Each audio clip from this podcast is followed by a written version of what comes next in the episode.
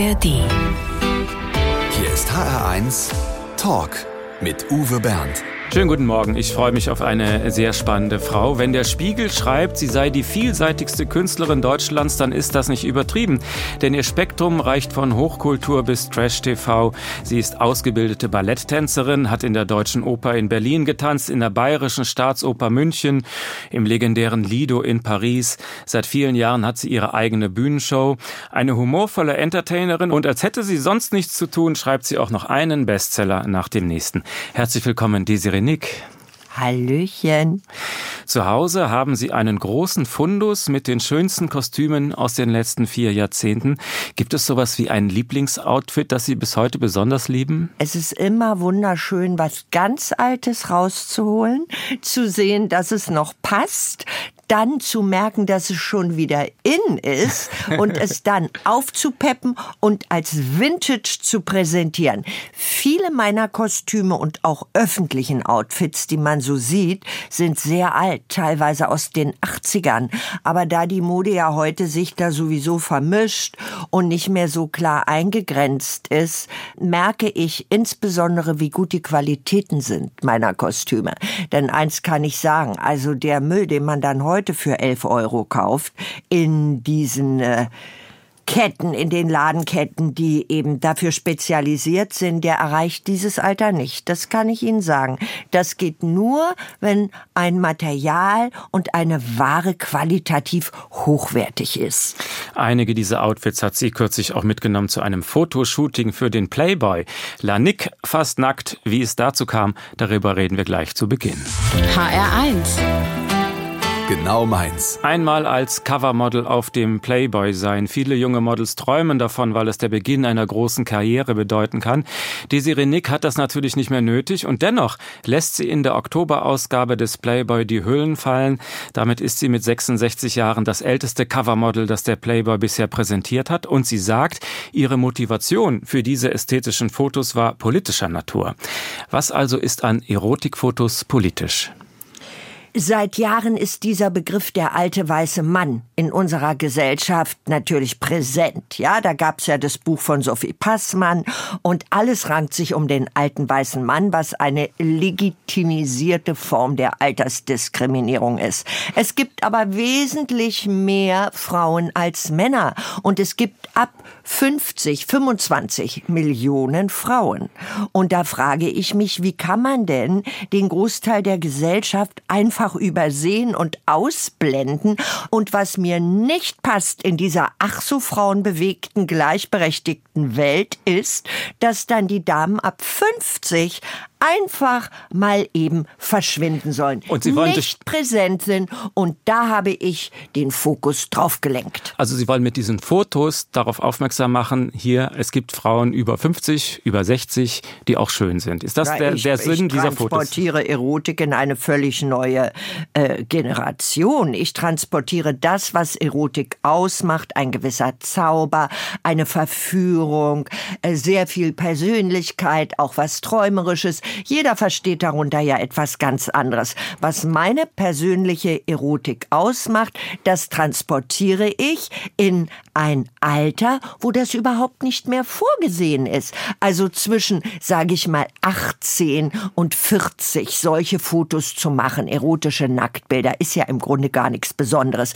Ein Covergirl auf diesen vermeintlichen Gazetten oder Magazinen zu sein, mit Mitte 20, ist ja immer dasselbe. Aber zu sagen, das mache ich jetzt quasi als Rentnerin, das ist ein Stunt. Sie müssen ja auch Ihren Körper wahrlich nicht verstecken. Haben Sie sich irgendwie darauf vorbereitet? Personal Trainer oder Schokoladenverbot?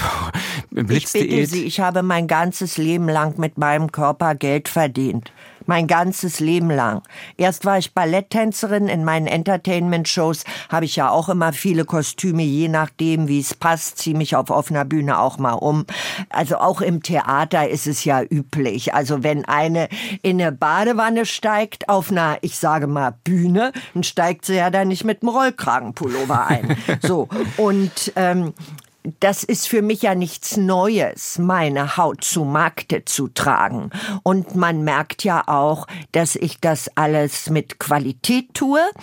Äh, die Vintage-Kostüme, die ich da rausgekramt habe, gefallen mir besonders gut, weil sie mich teilweise in sehr vielen Shows begleitet haben. Und daran sieht man auch, das Allerschönste ist dann doch die Nachhaltigkeit. Also so ein Federmäntelchen, was ich auf dem Cover trage, von La Perla, hat in den 80ern ein Vermögen gekostet, aber es hat die Zeit überdauert. Genau wie der Palazzo, in dem ich mich präsentiere. Und es ist sehr bewusst gewählt, weil ich gerade die Zeitlosigkeit der Erotik, die Zeitlosigkeit von Wertigkeit, von Gemälden, Kunst, Kultur, von Bildung, von Kultiviertheit darstellen wollte. Und so passt es alles harmonisch, organisch, dass die Leute offenbar durch alle Gesellschaftsschichten und alle Altersklassen hinweg begeistert sind. Die Serenik über ihre Erotikfotos im Playboy und über das Thema Altersdiskriminierung hat sie gerade ein Buch geschrieben. Darüber reden wir in einer halben Stunde ausführlich. Wenn man sich die Playboy-Fotos und das Video dazu genau ansieht, dann erkennt man sofort, die Sirenik ist eine Frau, die weiß, wie man sich bewegen muss. Kein Wunder. Sie hat ihre Karriere begonnen mit einer klassischen Ballettausbildung. Da lernt man natürlich Körperspannung zu halten. War das für Sie ein Kindheitstraum, Ballerina zu sein? Das ist ja eine ganz andere Welt dieser Traum, den haben ja so manche, aber da hat ja niemand eine Ahnung davon, was es heißt. Und wer Ballerina wird, ist ja auch eine ganz kleine Elite.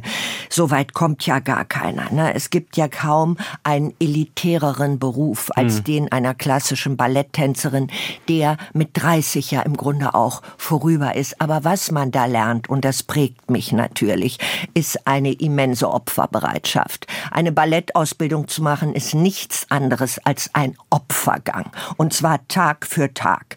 Die Mühen der Ebenen. Und das, daran habe ich mich gewöhnt. Das trifft vielleicht auch auf andere Berufe zu. Und es geht natürlich nur mit Passion, nur mit Leidenschaft und geht mit vielen Enttäuschungen einher. Balletttänzerin ist ein Knochenjob natürlich. Das kann man nicht bis ins hohe Alter machen. Sie haben dann danach ein Lehramtsstudium begonnen. Wie kamen Sie ausgerechnet auf die Idee, katholische Theologie zu studieren? Äh, die Theologie ist ein, ein weit verkanntes verkanntes, bei uns leider Gottes weit verkanntes, andernorts aber sehr geachtetes Studium, weil sie die Philosophie, die Psychologie und die Pädagogik miteinander verbindet. Und es gibt in der Theologie kein richtig und kein falsch. Es gibt nur Thesen. Und Sie würden staunen, wer alles Theologie studiert hat. Zum Beispiel ist Boris Johnson ein Theologe, Alfred Biolek war Theologe, ähm, Thomas Gottschalk hat Theologie studiert. Ach. Es ist sowas wie eine geistige Disziplin und ich war in dieses Studium ganz, ganz verliebt. Und Sie haben ja auf Lehramt studiert und auch eine Weile Religionsunterricht erteilt. Wir wissen ja, wie verzweifelt Berlin gerade Lehrer sucht, wenn auch nur als Aushilfskräfte. Könnten Sie sich theoretisch vorstellen, nochmal eine Klasse zu übernehmen? Überhaupt nicht, weil in der Religion geht es nicht um Wissen, es geht um Glauben. Und Glauben und Wissen ist ja was völlig Gegensätzliches. Und und eine Konfession ist auch noch was anderes als eine Religion. Und in Berlin Religionsunterricht zu geben mit 350 unterschiedlichen Religionen, das ist ja eigentlich gar nicht möglich. Wenn ich es wollte, wäre wahrscheinlich für Ethik das eine Möglichkeit, aber mich würde ja gar keiner mehr nehmen, weil ich ja viel zu alt bin. Ich bin ja die alte weiße Frau, so wie mein neues Buch heißt, das ich genau aus diesem Grund geschrieben habe. Wie stehen Sie dann heute zur Kirche? Sind Sie dann noch Mitglied? Nein, ich bin schon lange ausgetreten, weil die Institution hat ja mit dem Glauben gar nichts zu tun. Die Kirche ist ja von Menschen gemachte Institution, die an dem eigentlichen, worum es geht, die christliche Religion, gar nichts zu tun hat. Das muss man getrennt betrachten. Aber ich will Ihnen eins sagen, wenn die Leute immer sagen, sie sind Atheisten oder Agnostiker, dann müssen sie auch den Sonntag fallen lassen, die Feiertage, die Brückentage, Ostern, Pfingsten, Weihnachten. Das alles ist schon mal gelebtes Christentum. Dass wir Sonntag ausschlafen dürfen. Dieses Wochenende, das ist Christentum. Du kannst hier im christlichen Abendland gar nicht außerhalb dieses Kreises leben, weil der Jahreskalender die Gepflogenheiten, die Art Musik zu hören, die Art Kunst zu betrachten, das alles kommt aus dem Christentum. Und es ist sehr, sehr, sehr traurig, dass die Bildung das heute nicht so vermittelt, wie wir doch alle davon ganz stark geprägt sind. Dies Rennick in HR1. HR1 Talk. Mit Uwe Bernd und Desiree Nick. Und ich habe jetzt eine kleine Überraschung für Sie. Ein sehr persönliches Grußwort von einer Person, mit der Sie in der letzten Zeit sehr viel zu tun hatten, nämlich der hier. Mein Name ist Jack Woodhead. Ich bin Pianist und Entertainer und habe dieses Jahr viele Shows mit Desiree Nick gespielt. Und was kann ich sagen? Ich war nur ein schüchterner Mann aus Manchester und dann warf mich Desiree in eine Late-Night-Welt voller Pailletten, Peitschen und Perücken. Mit so einer Diva zu arbeiten ist verrückt. Desiree trinkt vor jeder Show 14 Flaschen Moet und Chandon. Und in den letzten sechs Monaten haben wir Shows gespielt und ich lerne beide Seiten kennen vom, vom, vom Desiree. Die Bühnenpersönlichkeit, aber auch die Privatperson. Und sie ist natürlich lustig, fleißig und insgesamt sehr inspirierend. Also, very inspiring. Vielen Dank, Desiree. Mua. Jake Woodhead, der Pianist von Desiree Nick. Fühlen Sie sich gut charakterisiert von ihm? Was für eine nette Idee. Das äh, ist sehr clever von Ihnen. Ja, ich freue mich, dass ich einen britischen Pianisten habe, weil da gibt es keine Diskussion über schwarzen Humor. Darüber werden wir gleich noch ausführlich reden. Und er sagt, Sie sind eine Diva. Passt das auf Sie oder ist das so ein Etikett, was man halt so mitnimmt? Ich finde ganz wunderbar, wenn man äh, das vom lieben Gott in die Wiege gelegt bekommen hat. Komischerweise ist es so, dass ich mich selber so nie bezeichnen würde oder labeln würde. Aber wenn ich auf der Bühne erscheine und auf der Bühne stehe, dann sagen es alle anderen. Und deshalb glaube ich es auch selbst. Irgendwas Passt. muss ja dran sein. Wir spielen jetzt für Sie Miley Cyrus mit Flowers. Was mögen Sie an diesem Song? Geht einfach ab. Also finde ich großartig. Man kann sowas ja nicht analysieren. Das geht ja um Gefühle. Ähm, das, wie es swingt, wie es groovt. Und äh, sie hat auch eine Stimme, die mich persönlich sehr in Band zieht. Alles auf den Punkt gebracht. Ich liebe diesen Song. Er kam ja dieses Jahr raus. Und ich finde das ganz toll, dass ich im Gegensatz zu den jungen Leuten, die Meile ja von klein auf kennen, mit ihr groß geworden sind, also die jetzige Gen Z, ähm, dass ich sie auch so abholen kann oder dass sie mich abholt. Miley Cyrus für Desiree Nick.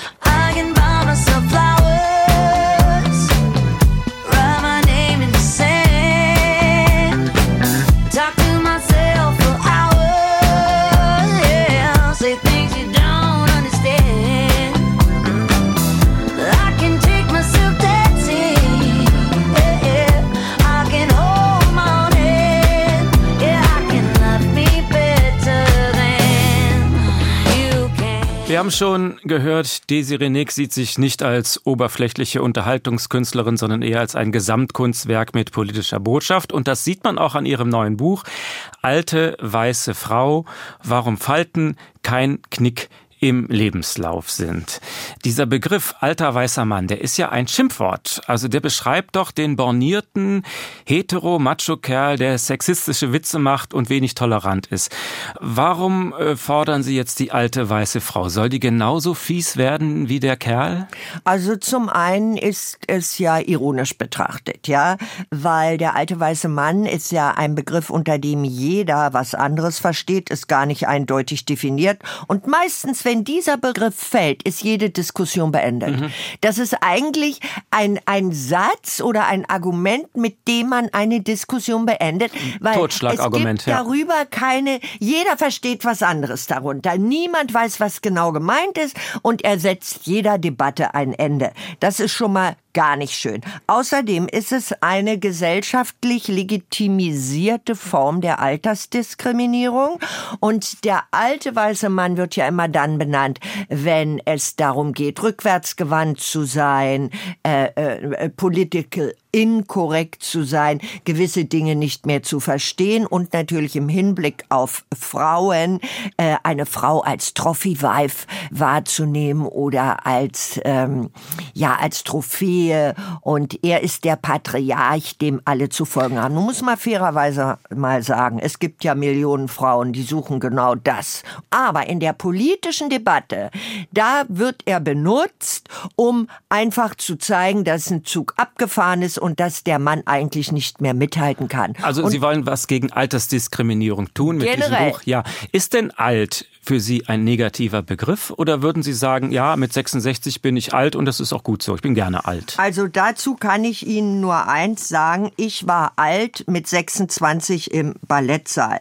Eine Gymnastin ist alt mit 20 Jahren und eine Tänzerin mit 30 Jahren. Und man muss sich wirklich fragen, äh, wieso man für ein gesamtes Menschenleben von 100 Jahren nur zwei Kategorien übrig hat. Es kann doch nicht sein, dass ein Menschenleben reduziert wird auf alt und jung, wo ab 30 keiner mehr jung ist. Alle sind ab 30 alt. Was ist heute Amtlich- Ihr gefühltes Alter? Moment. Amtlich, gesetzlich hast du also, wenn du ab 30 nicht mehr jung bist, 70 Jahre vor dir, die alle alt sind. Ein 31-Jähriger ist kein Jungspund mehr. Also sind alle Menschen die längste Zeit ihres Lebens alt und betrachten diesen Begriff aber als Negativum und verwerflich.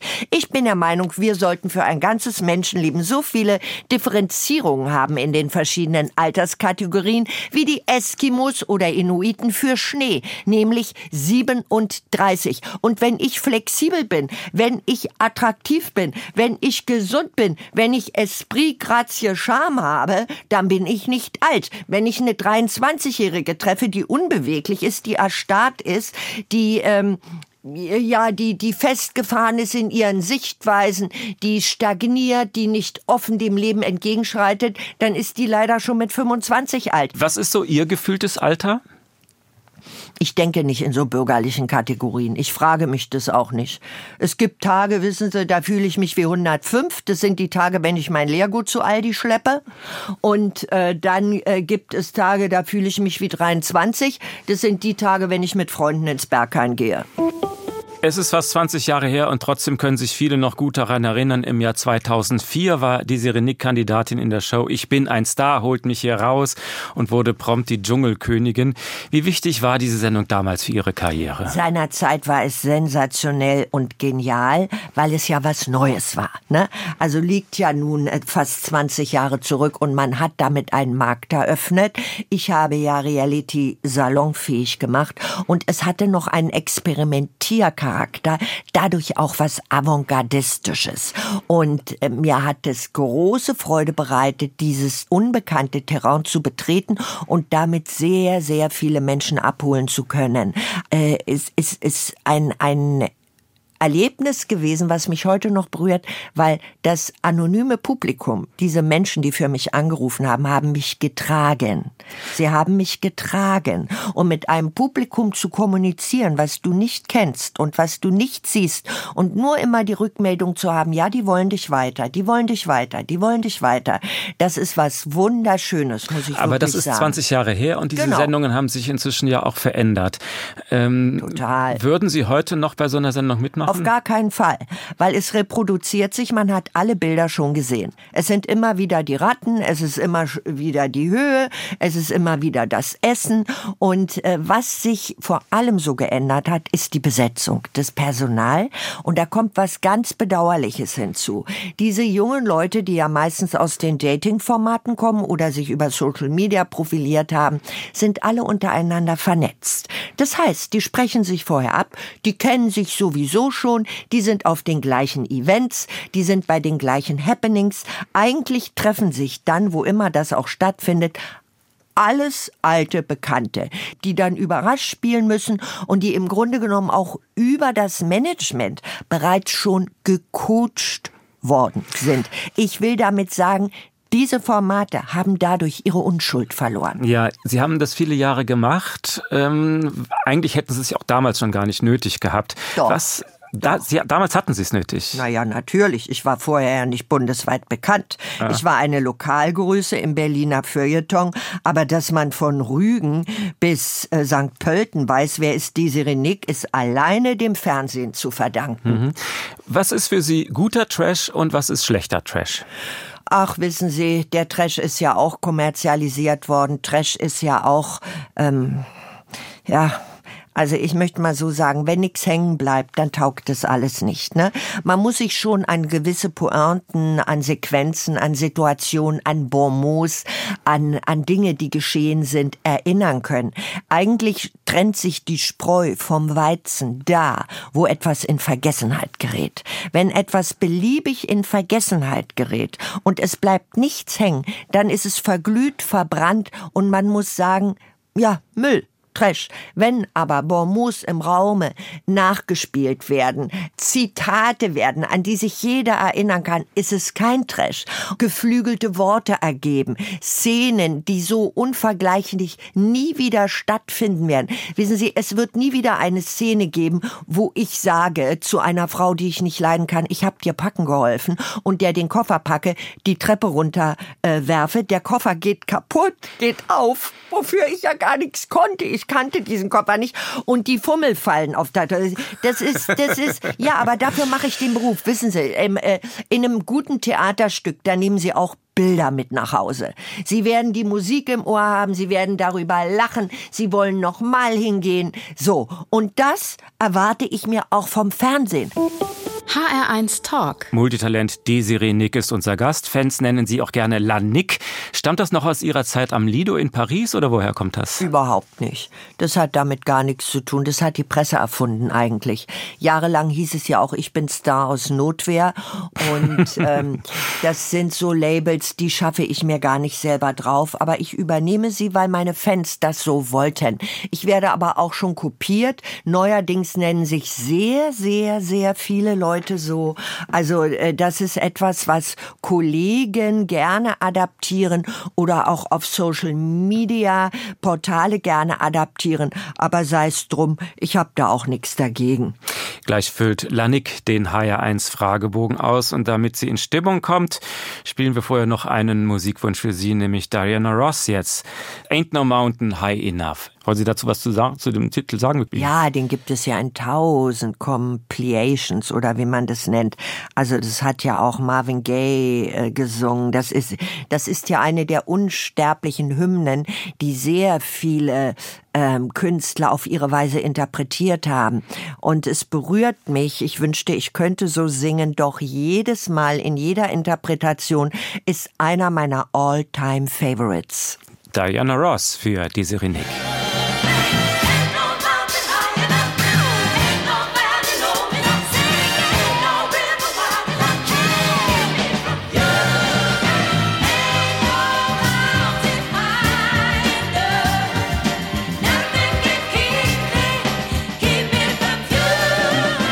Desiree Nick ist eine schlagfertige und wortgewaltige Frau. Das kann sie jetzt auch im HR1 Fragebogen zeigen.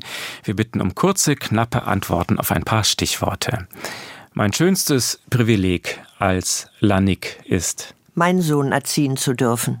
ein halbes Pfund Butter kostet ungefähr. Äh, ich glaube 1,80 kommt drauf an, wo. Bei Lindner, ich glaube 6 Euro. Zuletzt geklaut habe ich. Ich glaube nicht. Da kommt wieder die Religions. Nee, die- äh, die- wie- nee ich die äh, Ethik. das ist nicht in meiner DNA. Wir klauen nicht. Wir machen andere Sachen, aber wir klauen nicht und wir rauchen nicht. Wir nehmen auch keine Drogen. Von meinem Sohn habe ich gelernt. Ähm, Gelassenheit. Mein Lieblingsessen. Au, ho, ho, ho, ho, ho. Das ist eine ganz schwere Frage. Ich könnte jetzt sowas Einfaches sagen wie Eier in Senfsoße mit Kartoffelbrei. Mm. Also es ist eines meiner vielen Lieblingsessen. Am meisten auf die Palme bringt mich. Leider Gottes Ungerechtigkeit. Glück bedeutet für mich Ein Höhepunkt. Glück ist ja nie statisch. Die Leute wollen immer alle glücklich sein, aber Glück ist ja immer ein Climax. Also wenn du jetzt permanent das hast, was du dir als Glück zurechtgelegt hast, wirst du das auch nicht mehr empfinden und wartest natürlich auf den nächsten Kick. Und deshalb ist es immer der Ausschlag des Zenit ganz nach oben, was ich als Glück bezeichnen würde. Höhepunkte, die dann aber auch vergehen. Das Schwierige an der Demokratie ist, Ja, dass äh, wenn alle genug verblödet sind, dann wählen 80 Prozent die Falschen. bereut habe ich. Bereut habe ich, dass ich jahrelang viel zu taktvoll, vornehm und zurückhaltend gewesen bin. Das war jetzt ein Hauch Ironie.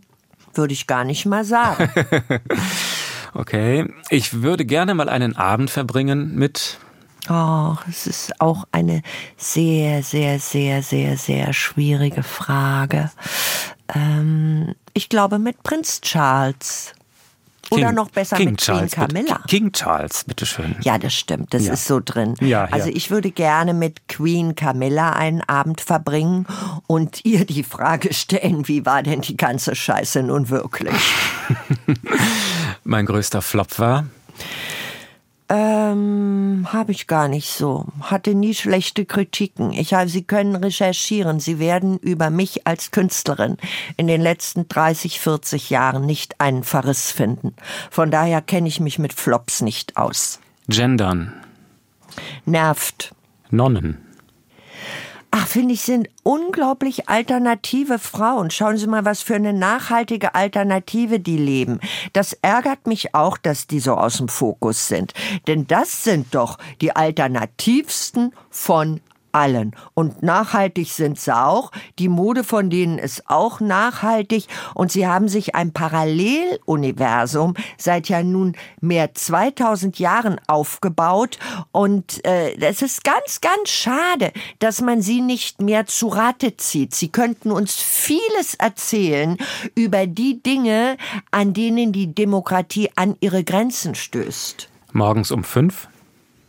Stehe ich meistens auf. Tatsächlich so früh? Ja, ja, damit Ruhe ist. Da habe ich zwei Stunden, wo nichts anderes ist und nichts stattfindet und das liebe ich. Aber Sie sind doch oft bis spät, spät, spät nachts auf der Bühne. Ja, dann stehe ich um sechs auf. Der HR1 Fragebogen, ausgefüllt von Desiree Nick. Herzlichen Dank.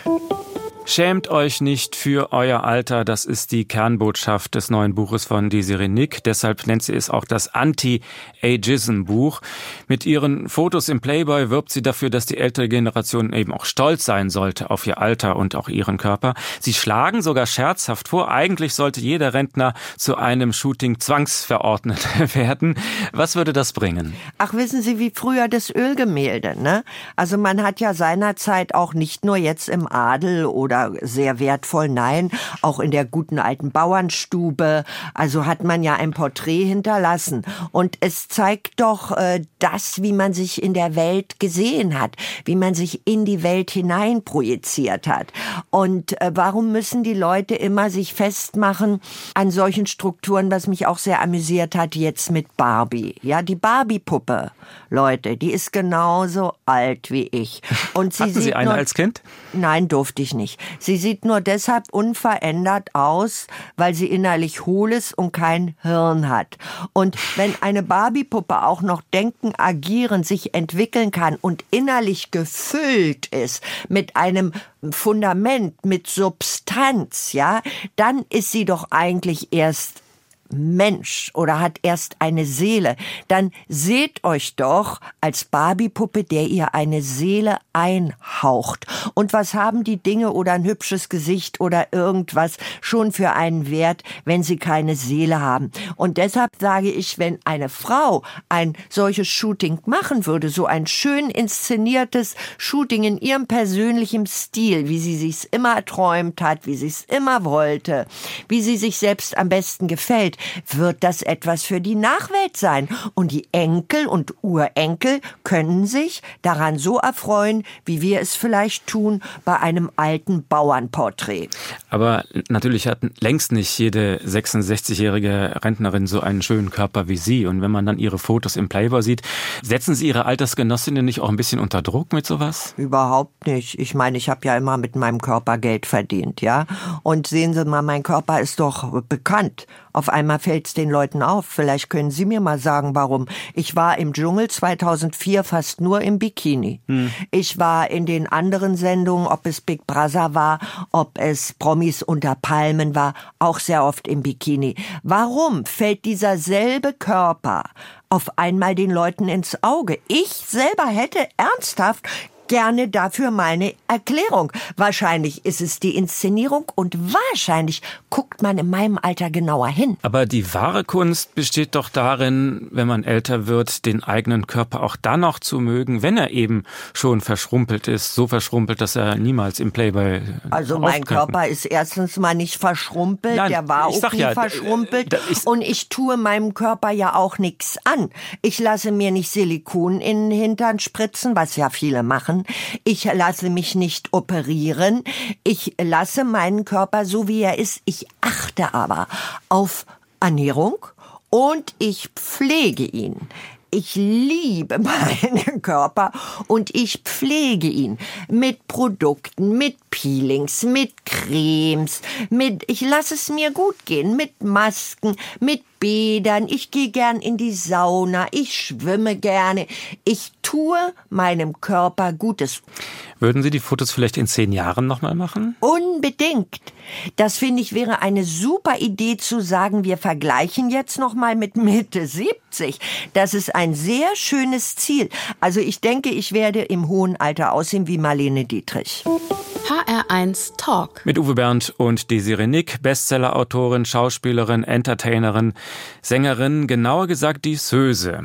Diesen Begriff kennt ja nicht jeder. Können Sie das erklären? Was ist eine Disseuse? Sprechgesang. Wissen Sie, wenn ich sage Marlene Dietrich, weiß jeder, was es ist. Auch Hildegard Knef war eine Disseuse. Das heißt, dass im Mittelpunkt immer noch der Inhalt steht, der Text, das Wort, die Botschaft.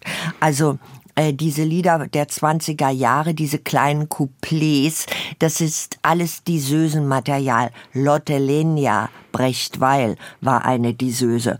Und äh, das ist ein gewisses spezielles Talent, genau wie man sagen würde, die singt den Blues gut. Das ist eine Jazzsängerin. Das ist eine gewisse Stimmqualität, die sehr mit der Berliner Kultur verbunden ist.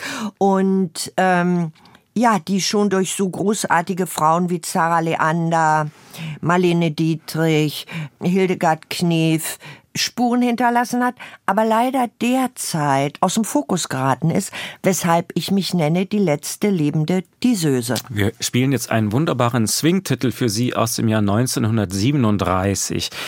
Die Andrew Sisters, bei mir bist du schön. Hatten Sie das auch mal im Programm? Nein, ich bin ja keine Swing-Meisterin.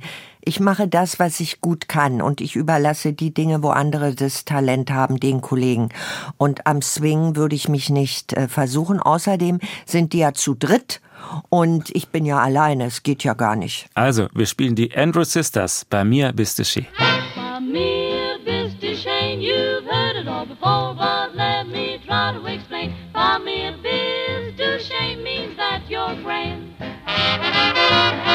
By me, and say that you will understand.